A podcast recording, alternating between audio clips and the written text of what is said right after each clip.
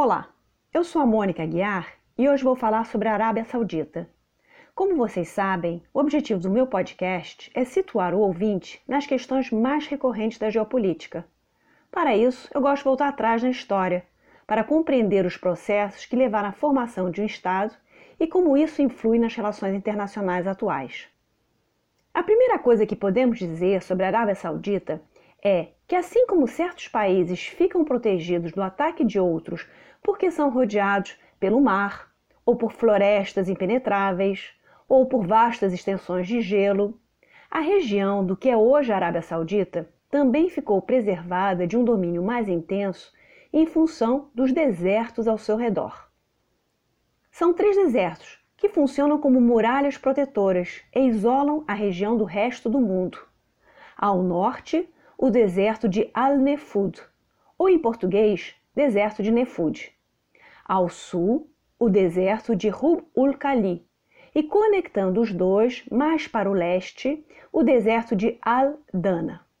Já do lado oeste, próximo ao Mar Vermelho, existe uma cadeia de montanhas que fica paralela à costa. Em função dessa geografia, a população da Península Arábica se concentrou próximo às costas, seja ao oeste, Mar Vermelho, ou ao leste, no Golfo Pérsico, ou ao sul, claro, próximo ao Mar Arábico, que atualmente são o Iêmen e o Omã. Os únicos capazes de sobreviver às dificuldades do deserto eram as tribos nômades, os famosos beduínos. A Arábia Saudita só tem 1,5% de terra arável e é o único país do mundo de seu tamanho, ela corresponde mais ou menos a uns 75% da Argentina, a não ter um rio permanente dentro de seu território. Um fato muito importante para essa região é que ela vai ser o berço do profeta Maomé e da religião islâmica a partir do século VII d.C.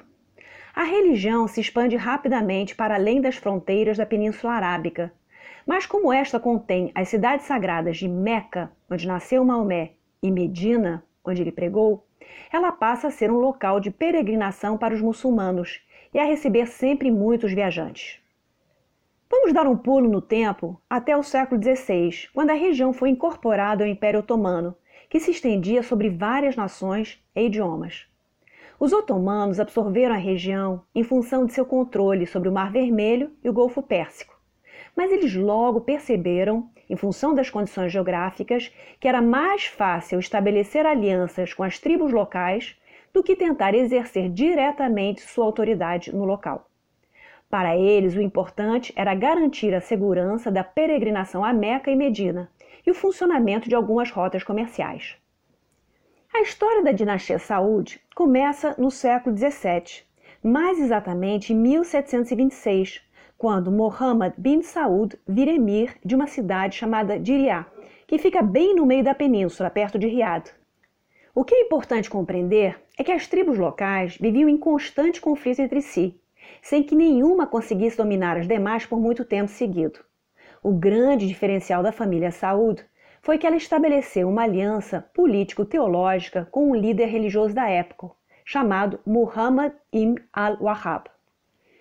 Esse al-Wahhab passou vários anos estudando teologia e circulando pelos arredores da Península Arábica. Depois de muitos anos de estudo, ele acabou desenvolvendo sua própria interpretação do islamismo, diferente da matriz sunita a qual ele originalmente pertencia. Quando Ibn Saud o conheceu, ele percebeu ser o Al-Hab a peça que faltava para que seu projeto político desse certo, e os dois homens resolveram então juntar forças. A nova interpretação religiosa serviu de espinha dorsal para a expansão do domínio Saúd contra as outras tribos, sob pretexto de realizar uma jihad, uma guerra religiosa. Esse primeiro Estado saudita unificado durou de 1744 a 1818 e quem derrotou esse primeiro Estado saudita foram os otomanos, sob a figura do governador do Egito, Muhammad Ali. Acontece que essa vitória não durou muito tempo e já em 1824 a família Saud se reorganizou e conquistou novamente o poder e seu território na parte mais ao leste da península, exercendo seu domínio até 1891. É nesse período que Riad se estabelece como capital do estado, em substituição à cidade de Diriyah. O fim desse segundo estado saudita se deveu novamente à ingerência otomana. Os otomanos manobraram para que uma família rival, a tribo dos Rashidis, lutassem contra os Saud. Eles eventualmente foram bem-sucedidos e os Saud foram se refugiar no que é atualmente o Kuwait. Em 1902, um dos descendentes da família, Abdulaziz ibn Saud, então um rapaz de vinte e poucos anos e fundador da atual dinastia, conseguiu penetrar em Riad e recuperar a capital, expulsando os Rashidis de lá. Mas, como ele sabia que não tinha força para fazer mais nada além disso, resolveu ganhar tempo e esperar o momento certo para continuar implementando o seu projeto político. Então, é no século XX que surge o terceiro Estado saudita, que é o atual. Em princípios do século XX, o Império Otomano já estava nos seus estertores e a Primeira Guerra Mundial foi a pá de cal neste processo. Precisamos lembrar que o Império Otomano participou da guerra do lado do Império Alemão e do Império Austro-Húngaro, ou seja, contra os britânicos, franceses, russos, etc. Com o objetivo de acelerar o fim da guerra e a implosão do Império Otomano, os ingleses e franceses resolveram incentivar as tribos árabes a se revoltar contra os otomanos. A contrapartida por essa ajuda seria a formação e o reconhecimento de estados árabes independentes assim que a guerra terminasse. Essa parte da história é muito bem retratada num filme épico que vocês já devem ter ouvido falar, Lawrence da Arábia, que mostra como ocorreram essas negociações e como Reino Unido e França acabaram não honrando seus compromissos. Depois eu quero falar mais sobre isso num próximo podcast que eu vou fazer sobre os tratados de paz que se seguiram à Primeira Guerra Mundial. Bom, vamos lá. Voltemos à família Saúde. O que eles estavam fazendo? Ou, mais exatamente, o que Abdulaziz ibn Saud aquele que tinha recuperado Riad em 1902, estava fazendo. Pois bem, ele aproveitou o final da Primeira Guerra Mundial e o vácuo de poder na região, e vale lembrar sempre né, as dificuldades concretas de dominar um país cercado de tantos desertos, para combater as tribos que se opunham a ele. A dos Rashidis, que nós já comentamos, vencidos em 1921, e a dos Hashemitas, vencidos em 1924. Com isso, Abdulaziz ibn Saud, que já dominava a região do Najd, aquela ao leste que fica do lado do Golfo Pérsico, também conseguiu o controle do Hejaz, que é a região próxima ao Mar Vermelho, onde ficam as cidades santas de Meca e Medina, além de controlar também a província de Azir, próxima ao Iêmen. Em 1927, os britânicos reconheceram a soberania de Ibn Saud sobre todos estes territórios.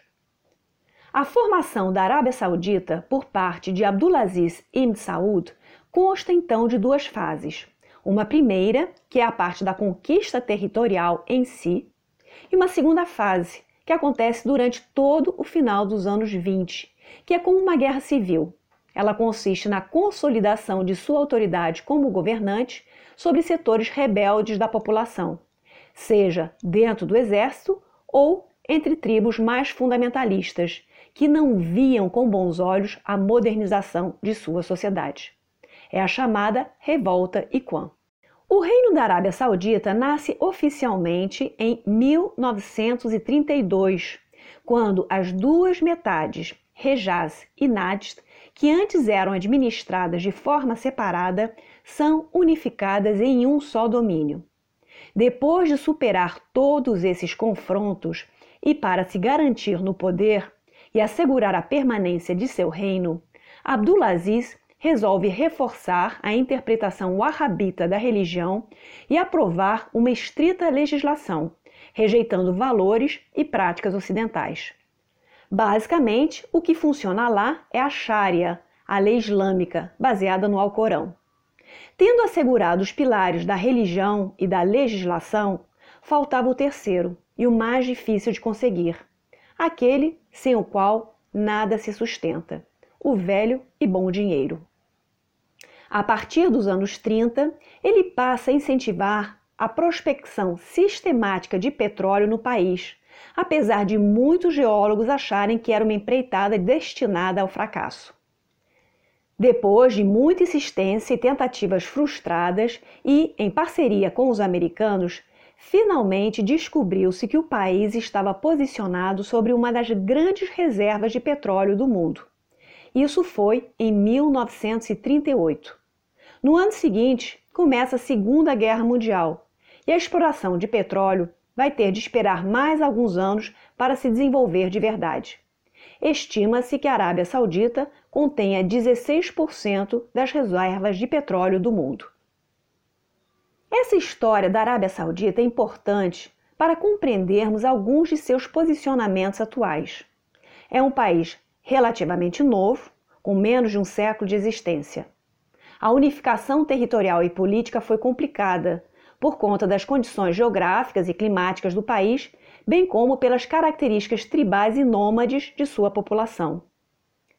O petróleo é uma dádiva, mas também é um problema, na medida em que coloca o país no centro dos interesses internacionais. Durante a Guerra Fria, por exemplo, enquanto o Egito de Gamal Nasser assumia um discurso mais secular, de panarabismo e associado à União Soviética, os sauditas viram isso como uma ameaça direta à sua sobrevivência e se alinharam aos Estados Unidos. Abdulaziz bin Saud faleceu em 1953, deixando aos seus filhos, cerca de uns 40 em total, nascido de várias esposas, esse legado, fruto de uma estratégia e empenho político extraordinários. Ele foi sucedido por seu primogênito Saud e depois pelos demais filhos, Faisal, até 1975, Khalid, até 82, Fad, até 2005, Abdullah, até 2015, até chegar ao atual rei Salman, que assumiu em 2015. Ou seja, até agora, o governo ainda está em mãos da segunda geração da família Saud, porque todos esses reis são irmãos entre si, embora de mães diferentes. Quando o rei atual, o rei Salman, assumiu o poder em 2015, o príncipe herdeiro era para ser seu sobrinho, Muhammad bin Nayef. Mas, eventualmente, ele mudou de ideia e acabou favorecendo seu próprio filho, o jovem Mohammed bin Salman, mais conhecido pelas iniciais de seu nome, MBS. Nesse sentido, a decisão de Salman acabou criando bastante mal-estar entre os membros da família e também entre alguns segmentos da elite saudita, que se questionam sobre a capacidade de MBS de realizar um bom governo. O fato é que muito do protagonismo, não necessariamente positivo, seja dito de passagem, que a Arábia Saudita veio ocupando ultimamente na mídia, se deve à MBS e suas decisões no campo da política externa como ministro da Defesa. Uma delas foi a intervenção saudita na guerra civil do Iêmen, desde 2015, o embargo comercial contra o Catar, de 2017, e o assassinato do jornalista Jamal Khashoggi dentro da Embaixada Saudita de Istambul, em outubro de 2018. E para terminar o podcast, vou falar brevemente de alguns desafios ou problemas que cercam a Arábia Saudita. Em termos econômicos, os sauditas precisam se preparar para um futuro em que o petróleo já não tenha a importância que tinha no passado e o dinheiro deixe de jorrar com tanta facilidade. Com esse objetivo, os sauditas lançaram a Agenda 2030 para começar a diversificar sua economia. Politicamente, a monarquia saudita resiste a qualquer forma mais profunda de participação democrática. Não há partidos políticos e eleições só a nível municipal. Claro que mulheres não têm direito ao voto. A Primavera Árabe chegou lá de forma bastante tímida e atingiu mais a minoria xiita, até porque a população saudita goza de inúmeros benesses dados pelo regime e as manifestações que porventura aconteceram foram reprimidas. Só para vocês terem uma ideia, o PIB per capita gira em torno de 54 mil dólares, um pouco mais do que o da Áustria, ainda que de forma bem desigual. Claro que a longo prazo e com os preços do petróleo caindo, fica difícil sustentar os gastos sociais elevados. Isso vai se tornar um problema no futuro. Daí a necessidade da Agenda 2030 e de fornecer emprego para uma população bastante jovem. Não é necessário acrescentar que a estabilidade da Arábia Saudita é fundamental para o mercado de petróleo. Até porque uma mudança de regime pode levar a uma emenda pior do que o soneto. Basta lembrar que até 1978 o Irã era o principal aliado dos Estados Unidos no Oriente Médio e depois deu no que deu. Então, se a dinastia Saud exerce uma monarquia absoluta e viola os direitos humanos, com tal que o petróleo continue fluindo a preços camaradas, está tudo bem. Se é ruim com eles, pode ser ainda pior sem eles. É isso aí. Espero que tenham gostado do episódio. Até a próxima!